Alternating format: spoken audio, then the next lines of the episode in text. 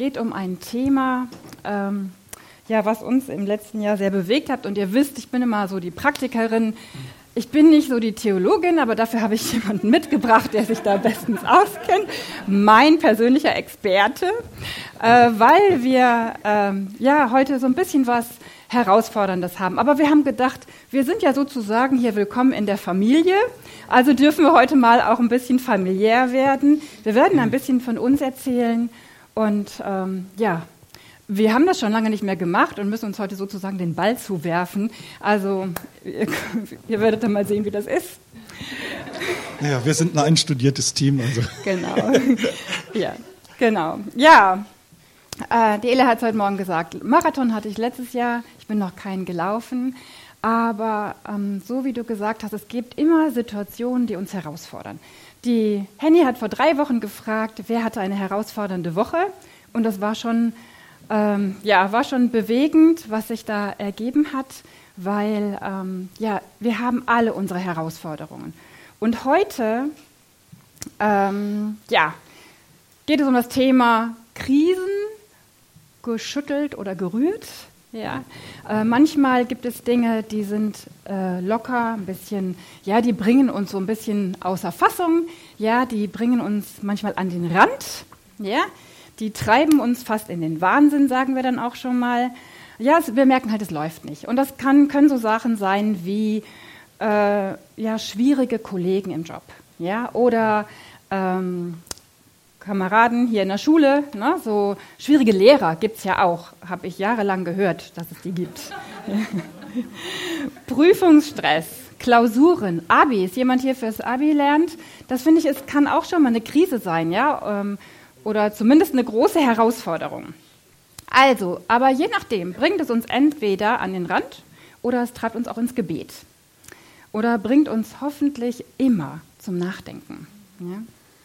Manche Sachen erledigen sich von alleine, manche Umstände lösen sich auf, Abi geht vorbei, die gute Nachricht, das hat ein Ende. Äh, manchmal sind die Arbeitskollegen netter geworden oder ähm, ja, wir verändern uns. Das wäre ja auch eine Möglichkeit, dass wir in alledem merken, okay, ähm, ja, wir können ja auch was an uns tun. Ja? Also ich bin immer ziemlich schnell dabei, ich kriege die Krise ziemlich schnell, ja aber ich habe es mir abgewöhnt zu sagen, weil so toll ist eine Krise gar nicht. Und äh, ich lasse jetzt mal die, die ähm, richtigen Krisen aus, wenn ich jetzt an Sri Lanka denke. Das ist eine Krise. Wenn da Menschen betroffen sind, dann ist das was, das kann man mit unseren Dingen heute nicht vergleichen. Naturkatastrophen, ja, das lassen wir mal wirklich außen vor. Uns geht es hier persönlich äh, wirklich so um das, was oft hausgemacht ist, was wir als Bedrohung empfinden, ja, was uns an Zerstörung erinnert, aber eben ähm, ja, schwierig ist für uns. Ja? Was eben uns heute bewegt, ist dieses Thema Situationen im Alltag, Lebenskrisen, Glaubenskrisen, Beziehungskrisen, Ehekrisen, Midlife-Krisen, berufliche Krisen. Alles das macht uns relativ schnell krank. Und dann, was, was ist denn dann, wenn nichts passiert? Dieses Aushalten, zu sagen, okay, wir gehen davon aus, wir beten für Krisen. Das ist immer ein guter Ansatz. Und trotz alledem, ja, bitte? Gegenkrisen. Gegenkrisen, genau. Ja, es passiert einfach nichts. Ja, wir sitzen da und manchmal stecken wir selber gar nicht in einer Krise, sondern kommen in eine Krise, weil unser Partner oder unsere Familie in eine Krise kommt. Ja. Wir hatten das, ich hatte das als, ich hatte eine Glaubenskrise, als meine Eltern sich getrennt haben. Ja, da kam ich für mich in eine ganz existenzielle Krise. Das heißt, damals wusste ich nicht, dass es eine Glaubenskrise war, aber ich bin dadurch zum Glauben gekommen. Das war das Gute an der ganzen Sache. Ja. Also heute möchten wir ganz persönlich in diesem Familienrahmen drüber sprechen und wir wissen, dass wir ein herausforderndes Bibel, einen herausfordernden Bibeltext haben. Den lese ich jetzt mal vor. Der Kernvers ist aus Hebräer 12, 26 und 27. Also, Gottes Stimme erschütterte damals die Erde. Jetzt aber hat er verheißen und gesagt, noch einmal werde ich nicht nur die Erde bewegen, sondern auch den Himmel. Aber das noch einmal deutet die Verwandlung der Dinge an, die als Geschaffene erschüttert werden, damit die Unerschütterlichen bleiben. Durchatmen. Ja, das ist ein Text, der ist ziemlich schwierig und der hat natürlich auch einen geschichtlichen Hintergrund. Dafür habe ich ja meinen Experten mitgebracht. Nicht nur dafür. Aber Achim wird es einfach nochmal zusammenfügen, was der Hintergrund ist. Was hat, das ist ja ne, was geschüttelt, sind wir durchgeschüttelt, sind wir bis an die tiefsten Festen in unseren Grundmauern dran. Ja, was will Gott uns damit sagen? Ja, jetzt kommt der Unterrichtsteil. Ähm, genau. Ähm, wir haben jetzt hier einen Text, wo Susanne, als sie mir den vorlegte, ich sie auch erstmal angeguckt habe und gesagt habe, wow, was kriegen wir hier raus oder beziehungsweise wie kommen wir hier zu dem Ziel, nämlich diesem Thema Krisen. Ich möchte diesen Teil noch mal ein bisschen, äh, ja, ich glaube, wer eine Bibel auf dem Handy hat oder so oder sogar dabei hat, der sollte dann mal Hebräer 12 aufschlagen. Ähm, ich lese das einfach mal vor. Und zwar ist das Hebräer 12 ab Vers 18.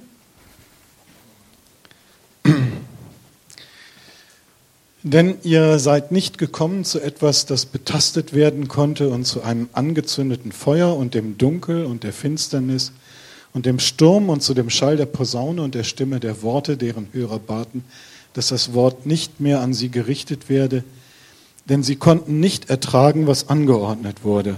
Und wenn ein Tier den Berg berührt, dann soll es gesteinigt werden. Und so furchtbar war die Erscheinung, dass selbst Mose sagte, ich bin voll Furcht und Zittern. Sondern ihr seid gekommen zum Berg Zion und zur Stadt des lebendigen Gottes, dem himmlischen Jerusalem, und zu Myriaden von Engeln, einer Festversammlung und zu der Gemeinde der Erstgeborenen, die in den Himmeln angeschrieben sind, und zu Gott, dem Richter aller, und zu den Geistern der vollendeten Gerechten und zu Jesus, dem Mittler eines neuen Bundes, und zum Blut der Besprengung, das besser redet als das Blut Abels. Und ab Vers 26 noch einmal, dessen Stimme erschütterte damals die Erde, also Gottes Stimme erschütterte damals die Erde, jetzt aber hat er verheißen und gesagt, noch einmal werde ich nicht nur die Erde bewegen, sondern auch den Himmel. Aber dieses noch einmal deutet die Verwandlung der Dinge an, die als Geschaffene erschüttert werden, damit die Unerschütterlichen bleiben. Wow. So. Ähm, vielleicht zu Anfang. Der Hebräerbrief ist ja ein Brief, der wirklich an die Juden gerichtet ist, an die Hebräer. Deswegen heißt er ja auch Hebräerbrief. Man weiß nicht genau, wer der Schreiber ist, aber man vermutet, dass es Paulus war, weil dieser Brief so dermaßen theologisch ist und so tief gegründet theologisch, dass man das eigentlich zu der Zeit an bekannten Aposteln nur dem Paulus zuschreiben kann. Wie auch immer, ähm, die Geschichte, um die es hier in diesen Versen geht, äh, bezieht sich auf eine Begebenheit aus 2. Mose 19 und 20 wo beschrieben wird, wie Gott dem Volk die zehn Gebote am Berg Sinai gibt. Und ihr müsst euch das vorstellen, mitten in der Wüste, dieser riesige Berg Sinai, wie eine Säule in den Himmel ragend und das Volk versammelt vor diesem Berg, stehend mit der Anordnung von Mose, sich da aufzustellen und darauf zu warten, dass Gott zu denen spricht. Und verbunden mit dem Verbot, überhaupt an diesen Fuß des Berges, also da, wo das dann hochgeht, der berühmte Knick, ähm, überhaupt über diese Linie drüber zu gehen. Es ist abgesperrt, wie auch immer sie das gemacht haben. Und es war sogar den Tieren verboten, diesen Berg in dieser Zeit zu berühren, weil Gott auf diesen Berg herniederkam, um dem Volk diese zehn Gebote zu geben. Und äh, was mich einfach auch fasziniert hat an dieser Stelle, ihr könnt euch das vorstellen, jeder wusste, wenn ich jetzt hier einen Fehler mache, bin ich tot. Wenn ich diesen Berg berühre, bin ich tot, weil diese Heiligkeit Gottes mich töten wird. Was das für eine Angst gewesen sein muss, dort zu stehen. Und das ist das, was hier in diesem Abschnitt beschrieben steht diese Situation, in der dieses Volk Israel war, wo auch Mose, der die Erlaubnis hatte, diesen Berg zu betreten und hinaufzusteigen und Gott zu begegnen, ähm, selber voller Furcht und Zittern war, weil so ein Restzweifel bestimmt da war, überlebe ich das hier überhaupt? Und wir merken ganz deutlich, dass hier eigentlich beschrieben ist, wie die Sünde den Menschen von Gott trennt. Wie die Sünde es unmöglich macht, Gott zu begegnen und wie die Sünde zum Tode führt. Ja? Und im Gegensatz dazu wird dann also weiter hier beschrieben, welche Situation heute ist. Ja, welche Situation wir haben dürfen dadurch, dass Jesus Christus für uns ans Kreuz gegangen ist. Und wir fragen uns trotzdem, warum wird das Ganze hier so geschildert? Und ich denke, dass gerade dieser Punkt, dieser Unterschied zwischen dem, was war und zwischen dem, was ist, äh, der Grund gewesen ist, warum dieser Schreiber des Hebräerbriefes hier darauf eingeht. Er möchte den Unterschied machen zwischen dem alten und dem neuen Bund, von dem hier geredet ist. Was also ist das eigentlich, dieser alte und der neue Bund? Der alte Bund wird eigentlich genau mit dieser Geschichte zwischen Gott und dem Volk Israel besiegelt, nämlich diesen zehn Geboten. Das ist der Bund, der Gott mit dem Volk Israel macht. Davor gingen noch zwei Bünde, die er mit Abraham und mit äh, Jakob gemacht hat, dass er halt eben dieses Volk überhaupt gründen wird und dass er dieses Volk zahlreich machen wird. Aber dieser Bund mit Israel selber, der geschieht hier am Berg Sinai.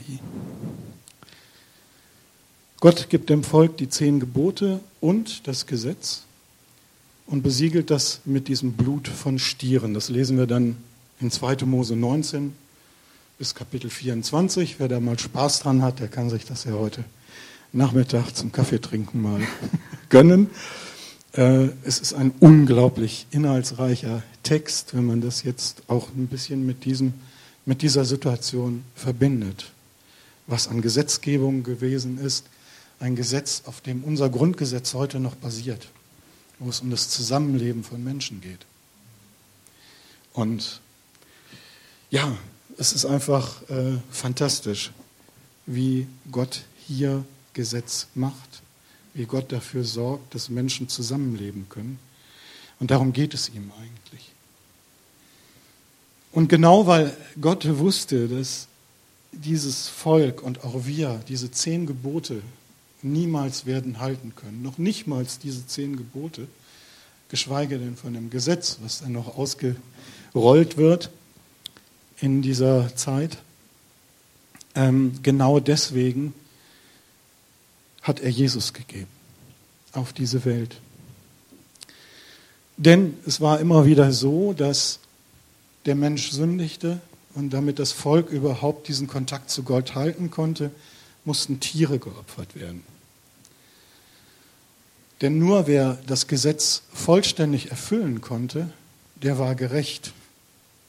Aber das konnte keiner und deswegen mussten immer wieder neu Opfer gebracht werden die stellvertretend ihr Blut für den Menschen vergießen mussten, um überhaupt im Kontakt mit Gott zu bleiben.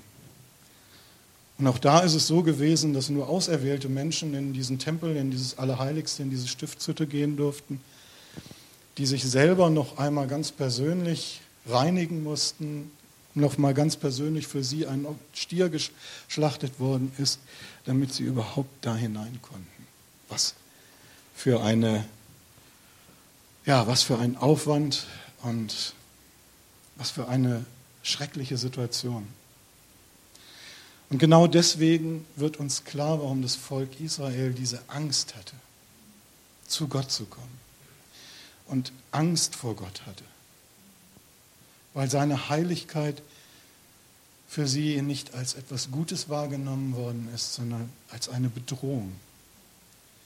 Als eine Bedrohung die ihr Leben bedrohte, die sie getötet hat.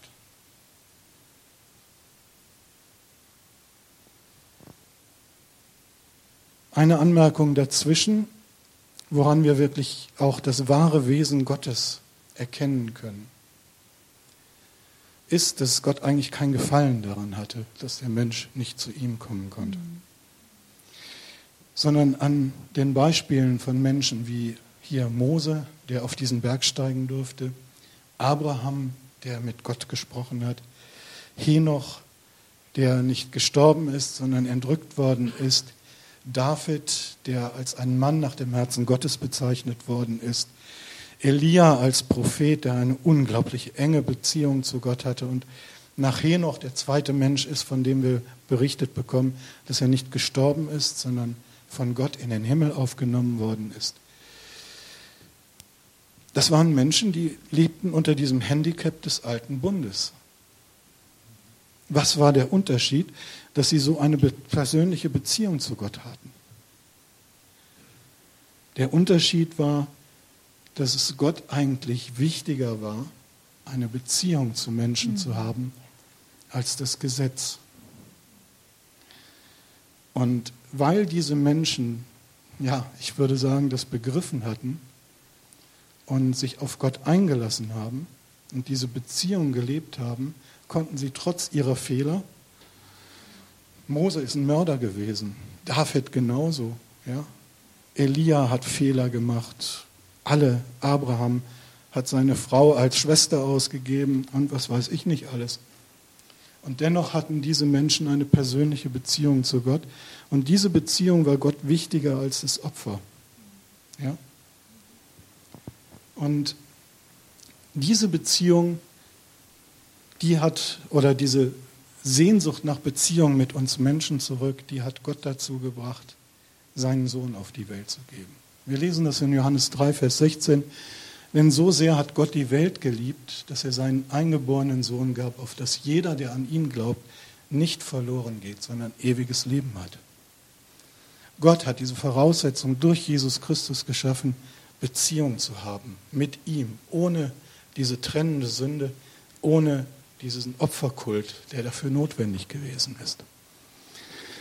Und das ist eigentlich das, was wir hier lesen. Der Hebräerbrief ist eigentlich ein Brief der Gnade, weil er versucht, den damaligen Hebräern zu beschreiben, von woher sie kommen und wo sie jetzt sein könnten, wenn sie an Gott, wenn sie an Jesus glauben. Und wir lesen das, dass dieser neue Bund, den Gott aufgerichtet hat, dass Jesus selber davon spricht in ähm, Lukas 22, Vers 20, wo er den Kelch einsetzt, den wir vom Abendmahl kennen, und sagt, dieser Kelch ist der neue Bund in meinem Blut, das für euch vergossen wird. Das heißt, hier wird also deutlich, dass Jesu Tod am Kreuz, der Moment, wo er sein Blut vergossen hat, dieser Beginn des neuen Bundes ist. Und wir lesen noch einmal in Hebräer 9, in den Kapiteln, die vorher sind, einfach eine ganz äh, signifikante Stelle dafür, wo das einfach nochmal so erklärt wird was das Neue gegenüber dem Alten ist. Hebräer 9, Vers 11. Christus aber ist gekommen als hoher Priester der zukünftigen Güter und ist durch das größere und vollkommene Zelt, das nicht mit Händen gemacht, das heißt nicht von dieser Schöpfung ist, also damit meint der Schreiber die Stiftshütte, äh, ist und nicht mit Böcken von, und Kälbern, sondern mit seinem eigenen Blut ein für allemal in das Heiligtum hineingegangen und hat uns eine ewige Erlösung erfunden. Also hier noch einmal der Hinweis darauf, dass dieser neue Bund etwas Vollkommenes ist. Es ist nichts mehr, was wir dazu tun müssen. Wir können nichts mehr dazu tun. Hier mit dem Tod Jesu ist ein für allemal alle unsere Sünde, alle unsere Schuld, alle unsere Fehler der Vergangenheit, der Gegenwart und der Zukunft abgegolten. Ja. Und wir brauchen nichts mehr tun, als allein aus dieser Gnade zu geben, leben.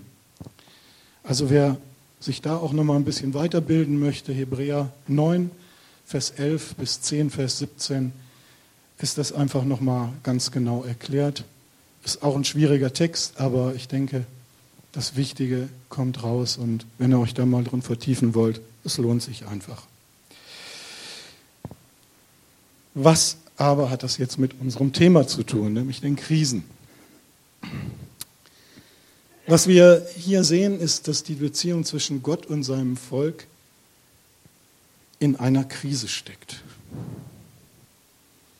die scheinbar ausweglos ist. Gott schafft dafür die Gebote, schafft dafür das Opfer und die Menschen haben aber immer noch Angst vor ihm.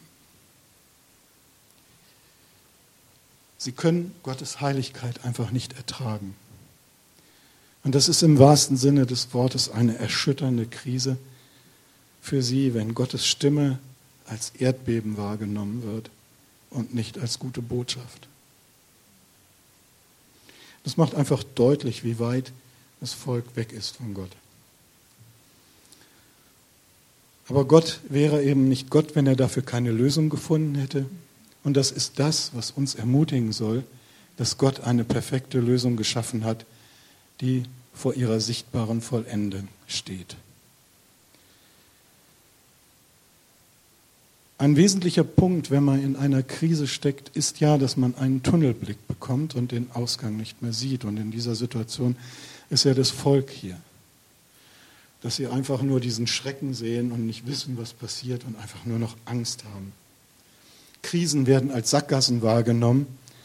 Und genauso wie das Volk Israel mehr seine Vernichtung gefürchtet hat in diesem Augenblick, als seine Zukunft zu sehen, geht es uns ja in Krisensituationen eigentlich genauso.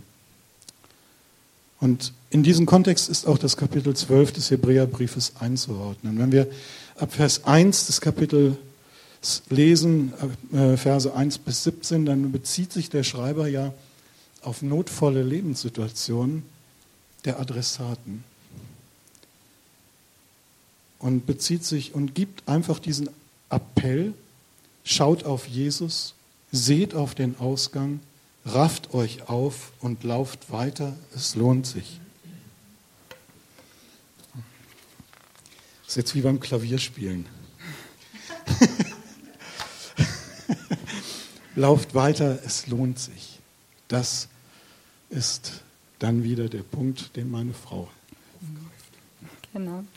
Ja, wir wollen auf jeden Fall den praktischen Bezug zum Alltag schaffen, weil das ist natürlich eine Hammergeschichte mit Moses, aber letztendlich wollen wir es runterbrechen auf uns persönlich, weil ich glaube, dass jede Situation, die so, die wir Krise nennen, und das ist ja das es kann ja auch für jeden anders sein. Also die einen bezeichnen das nicht als Krise, was wir erlebt haben.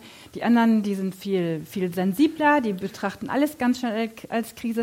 Und das wollen wir nicht werten. Deshalb machen wir jetzt hier auch keinen kein äh, Hin und Her, sondern wir bezeichnen das einfach mal als Krise, als das, was eben sehr notvoll ist, wo wir merken, da werden wir mega herausgefüttelt und wir haben das Gefühl, wir werden einmal durchgeschüttelt. Das ist wie Schleudergang in der Waschmaschine. Ja, so fühlt man sich. Und so habe ich mich eben auch gefühlt. Ja. Ähm, wir hatten, das, da sprechen wir gleich drüber, äh, eben diese Megakrise. Ich hatte auch schon, klar, wir haben auch Krisen mit den Kindern gehabt, logisch, ne? aber das war jetzt nicht so existenziell. Ja, aber es gibt eben diese ganz existenziellen Krisen. Ne? Für die, die jetzt da nicht drinstecken, hoffe ich auf Gnade, äh, hoffe, dass euch das nicht passiert. Aber wir wollen eben auch ein bisschen aufzeigen, A, wie sind wir da rausgekommen und B, was sagt Gott dazu? Ne, wenn du drin so ein bisschen prophylaktisch sehen. Ja? Denn letztendlich ist es so, mein Denken ist völlig out of control. Ja? Ich bin mit meinen Gefühlen, mit meinem ganzen Denken komplett auf den Kopf gestellt. Aber eins ist wichtig, ich muss eine Entscheidung treffen. Ja? Wenn ich vor so einem Berg stehe, entweder entscheide ich mich nicht, aber dann treffe ich auch eine Entscheidung. Dann lasse ich es nämlich laufen.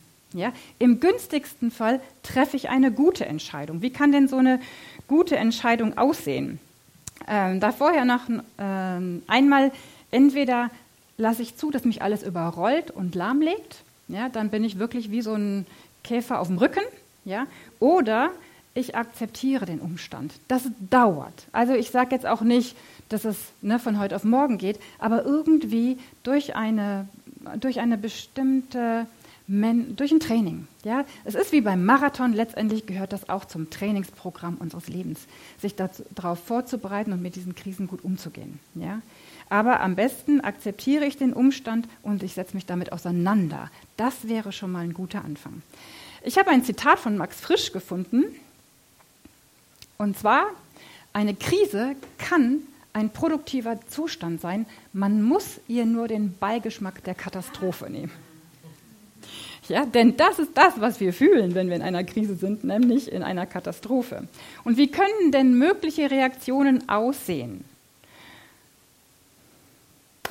Ganz einfach, ne? Resignation und Rückzug. Mund halten, weggehen, ne? mit keinem drüber reden, ja? Kann man machen, finde ich nicht so toll. Ich kann natürlich auch sagen, du warst's. Ne? Den Mann, den du mir gegeben hast. Ne? Ja, er ist schuld. Ne? Du bist immer an allem schuld. Nein, ja, aber wir können ganz. Nein, wirklich nicht. Aber wir können ganz schnell uns rausziehen selber und sagen, weil der so blöd ist, ja, der mag mich nicht, die, ja, äh, macht das immer so, ja, die ist immer schuld und was sie sich einbildet, also, oh, ich kenne das gut, ja, volles Programm, Kopfkino an und mitten im Geschehen. Wir können dann aber auch tatsächlich hingehen und mal ein bisschen in uns gehen ja, und die Verantwortung dafür übernehmen. Was ist mein Beitrag? Das ist nicht einfach, aber sehr effektiv. Und dann nämlich dahin kommen zu sagen, okay, ich übernehme Veränderungen. Ja? Ich bin bereit, auch auf mich zu gucken und zu sagen, was kann ich denn A daraus lernen und B, was kann ich Gott für eine Chance geben, ja, da was an mir zu tun. Ja? Und ähm, ja, das wollen wir jetzt an einem persönlichen Beispiel machen. Genau, und das darf ich jetzt geben. Ähm, ich springe dann immer rein. wie Susanne eben schon sagte und wir auch am Bild vom Volk Israel im Sinai lernen durften, sind es die erschütternden Ereignisse oder Krisen, die uns auf das Eigentliche zurückführen. Wir können in Angst und Furcht erstarren, das ist diese Resignation, von der Susanne eben sprach, davonlaufen oder aber erkennen, dass das, was bleibt, unsere Basis ist und unser Fundament. Manchmal meinen wir, da bleibt überhaupt nichts mehr. Alles ist weg. Alles, was ich mal versucht habe aufzubauen, alles, was ich mir erarbeitet habe, alles ist weg. Aber das stimmt nicht. Denn unser Fundament ist nicht das, was wir bauen, mhm. sondern das, was Gott uns gibt. Und was er in unser Leben hineingelegt hat. Unser Job ist es, das zu verwalten, damit umzugehen. Aber wenn ich denke, dass ich das jetzt alleine tun muss, dann wird es wieder schwierig. Dann geht das mit zunehmender Zeit in eine Schieflage und wird erneut zur Krise.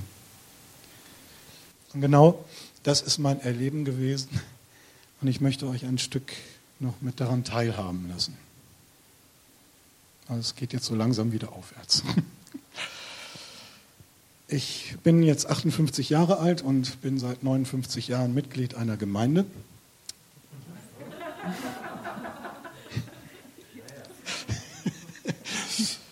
Ähm, groß geworden bin ich in einer sehr bibeltreuen Gemeinde. Biblische Lehre stand an erster Stelle. Daher weiß ich sowas. Ähm, aber auch ein Gottesbild, was sehr kontrollierend war.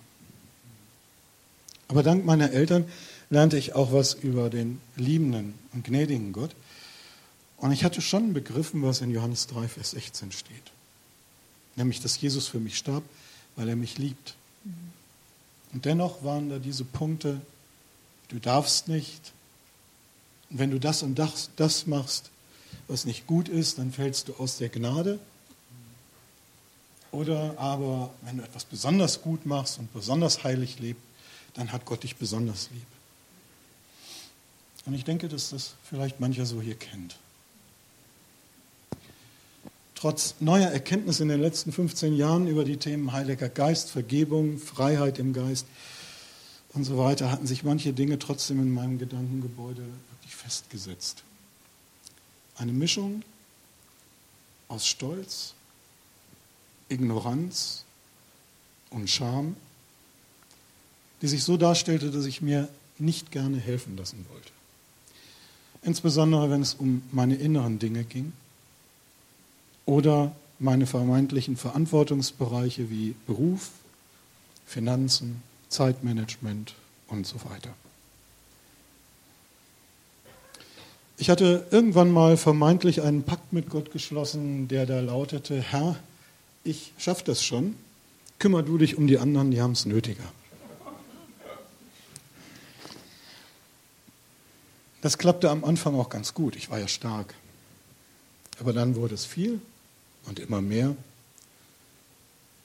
Und ungeplante Ereignisse kamen dazu, wie eine chronische Erkrankung, eine geistlich erweckte Frau, finanzielle Rückschläge, gemeindliche Turbulenzen. Und ich biss die Zähne zusammen und dachte, du musst noch härter arbeiten, Achim, du musst dich noch besser organisieren. Stell dich nicht so an, du schaffst das schon. Das sind doch Luxusprobleme, die du hast. Also, heul nicht, lauf. Hätte auf seinem T-Shirt gestanden. Und wenn ich, genau, heul nicht, lauf. Und wenn ich ihn gefragt habe, wie geht's dir, was glaubt ihr, wie die Antwort war? Gut. Und so vereinsamte ich innerlich immer mehr, machte mein Ding, traf einsame Entscheidungen, natürlich zum Wohle aller, und entfernte mich innerlich immer mehr von mir, von meiner Frau, von Gott, dem ich mittlerweile Vorwürfe machte für das ganze Dilemma. Neid kam noch dazu auf Menschen, die einfach dankbar aus der Fülle Gottes Geschenke annahmen und ich ging wieder leer aus. Ich fühlte mich von Gott ungerecht behandelt, obwohl ich entschieden hatte, mir die Fülle zu verweigern. Aber ich konnte es ja selber. Und daraus kam Frust. Und dieser Frust führte auf die Dauer zu Burnout. Und da stand ich dann im Sommer letzten Jahres auf der Schwelle des Totalausfalls. Und das war dann der Zeitpunkt, wo wir tatsächlich beide in der Krise waren.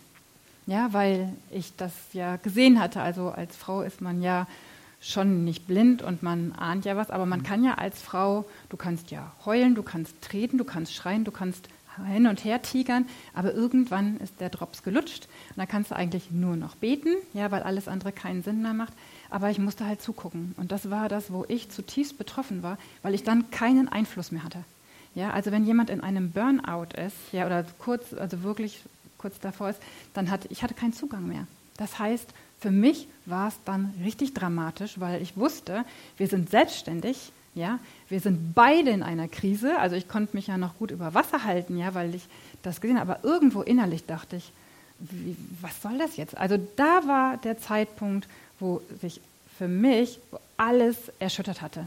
Ja, mein ganzes Bild von Ehe. Schließlich waren wir 33 Jahre verheiratet. Wir wollten zusammen alt werden. Ja, und ich dachte, ja, wie wollen wir denn alt werden? Das sieht nicht verheißungsvoll aus. Ja, und da war auch für mich der Punkt, wo ich erstmal nur diesen Tunnelblick hatte und gefühlsmäßig völlig am Rad gedreht bin. Ja, mit dem Zusammen alt werden steht noch. Ne?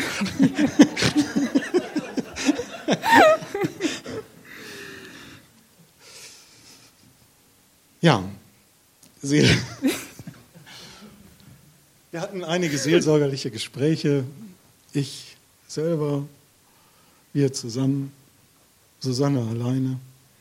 Ich habe Versprechungen gemacht, von denen ich von vornherein wusste, dass ich sie nicht halten würde. Es half kurzfristig, aber das Resultat bei mir war nach alter Gewohnheit wieder Anstrengungen aus eigener Kraft. Und diese Kraft war ja eigentlich am Ende.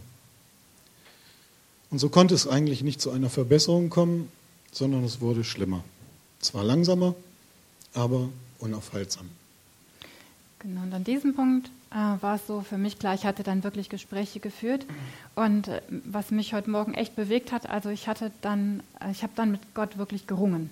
Also das war der Punkt, wo ich gedacht habe, ähm, ich habe ja schließlich gepredigt letztes Jahr, give, never give up, ne? So, also halte ich mich auch daran. Das war für mich klar. Ne? Ich löse meine Ehe nicht auf. Ja, das war klar. Jetzt, jetzt erst recht. Ja, jetzt halten wir zusammen, weil das war jetzt was, was betraf uns zwar als Ehepaar, was drunter lag, aber in erster Linie ging es um seine Gesundheit. Also habe ich gedacht, da müssen wir jetzt irgendwie durch. Aber wie beißt man sich denn da durch? Ja, und für mich war so ganz wichtig, ich bin jemand, ich brauche Bibelverse, ich habe mir Bibelverse angetackert, aber ich habe auch ganz viel Musik gehört. Und was mich wirklich berührt hat, das war damals dieses Lied von Michael W. Smith, was wir heute auf Deutsch gesungen haben, uh, You're a God of Miracles. Also du bist, uh, ich glaube dir, ne? Habt ihr gesungen? Ja, ich glaube dir, Herr, ich glaube dir. Du bist ein Gott, der Wunder tut. Ich habe das von morgens bis abends gehört, im Auto auf Dauerschleife, Repeat, immer wieder, um überhaupt diesen Blick rauszuhaben, zu sagen, ja, was soll ich denn sonst machen? Herr, wenn ich habe jetzt null Ahnung, ich weiß nicht, wie ich da rauskommen soll, geschweige, also wie wir beide rauskommen, schon mal gar nicht. Aber für mich war klar, einer muss jetzt hier auch irgendwo mal ein bisschen äh, den Kopf hochhalten. Was bleibt mir anders, als auf dich zu vertrauen? Und da war dieses Lied, du bist ein Gott, der Wunder tut. Das war für mich sehr heilsam. So, ich sehe gerade, wir überziehen ja, hier schon gnadenlos. Ähm, als letzte Hoffnung weil ich selber auch irgendwie da raus wollte. Ich merkte, hier tickt was nicht mehr richtig bei mir. Buchte ich ein Seminar mit dem Titel Identitätstraining bei einer uns gut bekannten christlichen Organisation. Und während Susanne in Afrika war, hörte da vor drei Wochen von, ähm, nutzte ich als das, also das erste Wochenende alleine und fuhr zu diesem Seminar. Was soll ich sagen? Da ich nichts mehr zu bringen hatte und alle Systeme meiner Selbsterhaltung versagt hatten, konnte Gott endlich zu mir reden. Als erstes lernte ich, dass Gott mich wiederherstellen wird. Das Zweite war, dass er mir die Bedeutung meines Namens wieder neu bewusst machte. Achim heißt nämlich für alte Hebräer, Gott wird helfen. Und er sagte zu mir, dann lass dir doch auch helfen. Hör doch mit dem Quatsch auf, alles alleine tun zu wollen. Du bist nicht alleine. Und als drittes wurde mir bewusst, neu bewusst, dass ich Gottes Kind bin und dass er alles schon getan hat und ich nichts dazu tun kann und es auch nicht brauche. Ich kann nicht alleine gegen meine Versuchungen und Fehler kämpfen, aber wenn ich mir dessen bewusst bin, dass er das für mich tut, dann erfahre ich echte Befreiung und glaub mir, das war krasse Wirklichkeit. Gedanken, schlechte Gewohnheiten waren auf einmal kein Thema mehr, weil ich wusste, dass mir vergeben ist und der Teufel keine Macht mehr hat, mir einzureden, dass ich dadurch aus der Gnade falle. Lange Geschichte, kurzes Fazit. Ich habe mir bestimmt nicht gewünscht, dass es bis in diese Tiefen hinabgeht, aber ich muss sagen, Gott hat durch die Krise, diese Erschütterung, das ans Licht gebracht, was wirklich Bestand hat für mein Leben. Und das ist seine ewige Gnade, aus, dich, aus der ich und aus der wir leben dürfen. Denn die ist unerschütterlich. Ja, genau. Ihr könnt euch vorstellen, wie das ist, wenn man dann als Frau zweieinhalb Wochen, fast drei Wochen in Afrika ist und hofft und betet, dass dieses Seminar gut Was wird. ähm, ja, ähm, und das war wirklich, ähm, das war einfach das Wunder, dass ich nach Hause gekommen bin und gedacht habe, also ich weiß nicht, ob ihr das euch vorstellen könnt, ob ihr das selber, ne? ich war ja dann erstmal ein bisschen so, okay, was ist passiert und kann ich dem glauben? Ja, kann ich jetzt mal ganz offen auf den Tisch gehauen? Ja, also das ging ja schon über Jahre. Ist das jetzt nur eine Welle oder kann ich dem glauben? Also so ehrlich muss ich auch sein an der Stelle. Ne? Das war jetzt halt nicht nur himmelhoch. Aber zu sehen, dass da, dass Gott wirklich dieses Wunder äh, vollbracht hatte. Und ähm, das war so das, was mich total ermutigt hat, zu sagen, ja, es lohnt sich, sich mal hinten anzustellen. Ja, ich konnte in dem Augenblick, muss ich mal meine Klappe halten. Ja, also in so einer Krise machte das nichts, noch eine Welle oben drauf zu setzen. Ja, sondern da musste ich mich mal hinten anstellen und sagen, so, ne, also was lernt man? Ne? Demütigt euch unter die mächtige Hand Gottes. Ja, das war die Bibelstelle, die meine Schwester mir zitiert hatte. Die hat mir übrigens auch die Hebräerstelle. Die sagte, ach Susanne, dann werdet ihr gerade nur geschüttelt. Und ich dachte, was? Ja, die brachte mich auf diese Bibelstelle. Doch toll. Ja, also es war ja auch immer mit Emotionen verbunden. Ja, aber wir haben, ich habe gelernt, die Situation anzunehmen und auszuharren. Ja, und da, und das geht nicht aus eigener Kraft. Ja, dazu brauchst du was. Ja, ähm, ich musste diese Gefühle zulassen, klar. Und ich musste das auch akzeptieren. Ich durfte auch mal eine Self-Pity-Party feiern. Ja, das muss man sich auch mal zugestehen, zugestehen. Man muss auch mal heulen und dürfen und rumknatschen. Ja, aber halt nicht so lange. Ja, das macht keinen Sinn. Ja, irgendwann ist auch wieder gut. Dann muss man mal wieder aufstehen und sagen: So, jetzt muss ich trotzdem mal putzen. Ne? Ähm, ja, und äh, was ganz wichtig ist, den anderen segnen. Ja, also in dieser Situation, ja, hilft es nicht, immer nur auf mich zu gucken, sondern zu sagen, okay, Gott, ich segne, weil ich weiß, wenn ich, dem, wenn ich jemanden segne, dann spreche ich etwas Gutes über den anderen aus. Und ich habe gebetet, mein, meine Schwester ist da mal ganz süß, wir haben einen super Draht, und ich sagte, Susanne, bete doch einfach, als wenn der Ist-Zustand schon erreicht ist. Ja, ich habe gebetet also, und Gott gedankt zu sagen, okay, du kriegst es hin, ja, du wirst es machen. Ich weiß nicht wie, ist ja auch klar, ist ja auch besser so, ne? Aber ich habe dafür gebetet zu sagen, okay, äh, ich segne ihn. Und das hat wirklich Wunder getan. Ja, natürlich habe ich gute Freunde gehabt, mit denen ich gedacht. Ich habe gebetet mit jemandem. Das war für mich wirklich heilsam. Ja, und eben auch ähm, für uns war klar, wir haben einen Bund geschlossen, jetzt auf das Ehethema bezogen. Ja, es wird nicht aufgelöst. Ja, und aufgeben ist keine Option. Never give up. Da hatte ich mein eigenes Thema. Mich haben viele Dinge wieder eingeholt, ähm, die ich dann gepredigt habe. äh, ist, und, äh, ja, und äh, das eben zu wissen, wer gibt mir Hoffnung. Für mich war so klar, wow, wenn ich was habe, dann ist es jetzt an Gott kleben zu bleiben. Und das war so das, was mich also wirklich gehalten hat, dieses ganz, ganz eng dranbleiben an Jesus. Zu wissen, er versteht mich, bei dem kann ich mich aushalten und immer wieder kommen. Und manchmal musste ich auch gar nichts sagen. Ne, manchmal habe ich nur da gelegen, rumgeheult und gesagt, da bin ich wieder, viel Spaß mit mir. Ja?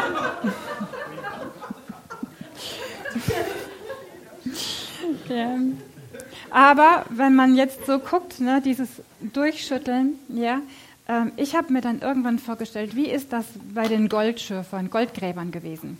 Ja, was hat das denn mit mir gemacht? Ja, wenn man, wenn man an diese Wildwest-Goldgräber denkt, dann nehmen die den ganzen Schmutz in so ein Sieb und dann wird geschüttelt. Ja, und das ist schon ordentlich, die haben da schon Power. Ja, und was bleibt übrig? Ja, was bleibt übrig? Ja, das, was ans Licht kommt, das, was wertvoll ist. Ja, und das ist das, was, ähm, was so wichtig ist. Ja, das, das Wertvolle auch von unserem Charakter. Ja, ich bin durch eine harte Schule gegangen, ja, aber es ist für mich was ganz Wichtiges abgefallen. Ja, da ist was erneuert worden in mir. Ja, mein Charakter hat sich verändert und ähm, ich habe äh, alte Dinge loslassen können, alte Dinge, die für Gott wichtig waren, dass ich sie lerne. Das war mein Programm. Ja, es gibt eine Hoffnung und diese Hoffnung heißt Jesus Christus. Und das ist nicht nur eine Hoffnung, wo man sagt, ja, ich hoffe, dass es morgen schönes Wetter ist ähm, oder ich hoffe, dass ich in zwei Wochen Urlaub machen kann, sondern es ist ein wirklich unverrückbares Ding, dass Jesus Christus für unsere Sünden gestorben ist, dass er auferstanden ist, dass er uns befreit hat von der Macht des Todes. Mhm. So dürfen wir das lesen.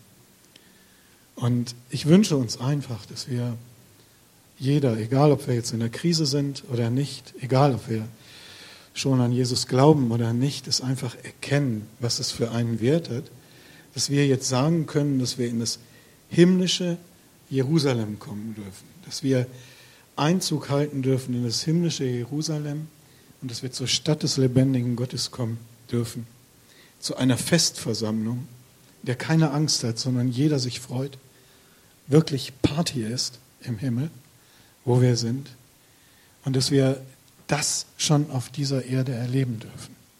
Das heißt nicht, dass wir jetzt happy clappy durch die Gegend laufen. Aber es heißt, dass wir eine Hoffnung im Herzen haben, die unser Herz froh macht, die uns wieder zurückbringt auf das, was wesentlich ist, nämlich auf die Gnade Gottes. Und dass wir, ich habe das so genossen, vor dem Gottesdienst habt ihr dieses as a Lamb gespielt vom Brooklyn Tabernacle Choir. Ähm, das ist für mich einfach so die schönste Version dieses Liedes, weil es so viele sind, die das singen. Und das ist für mich so ein Bild des Himmels, wo wir in der Offenbarung lesen dürfen, dass wir mit einer Stimme Gott loben und singen aus allen Nationen, Sprachen und überhaupt und Gott loben und preisen und singen dürfen, würdig ist das Lamm. Das ist der Hammer. Und ich wünsche euch, dass ihr diese Hoffnung, diese Gewissheit in eurem Herzen habt. Oder aber, dass ihr diese Gewissheit bekommt. Und dass das stärker ist als jede Krise. Und dass wir Überwinder sind in ihm, weil er uns frei gemacht hat. Amen. Amen.